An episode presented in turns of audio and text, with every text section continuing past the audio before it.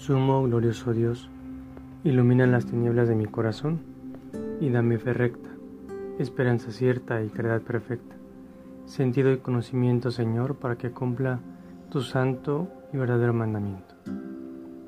El Evangelio de hoy lo encontramos en el, en el capítulo 11, versículos del 28 al 30 de San Mateo.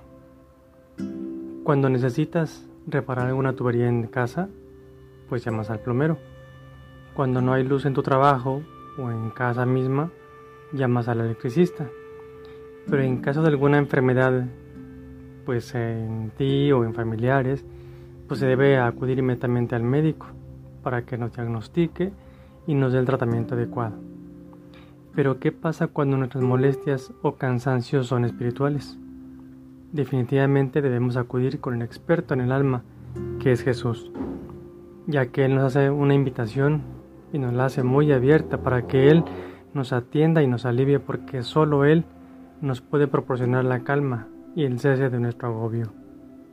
Acudamos entonces a su encuentro sanador en la oración, los sacramentos, la Eucaristía.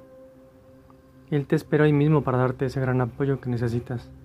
Déjate consentir por el único Maestro que te puede dar el consuelo que necesita tu corazón, pero sobre todo tu alma.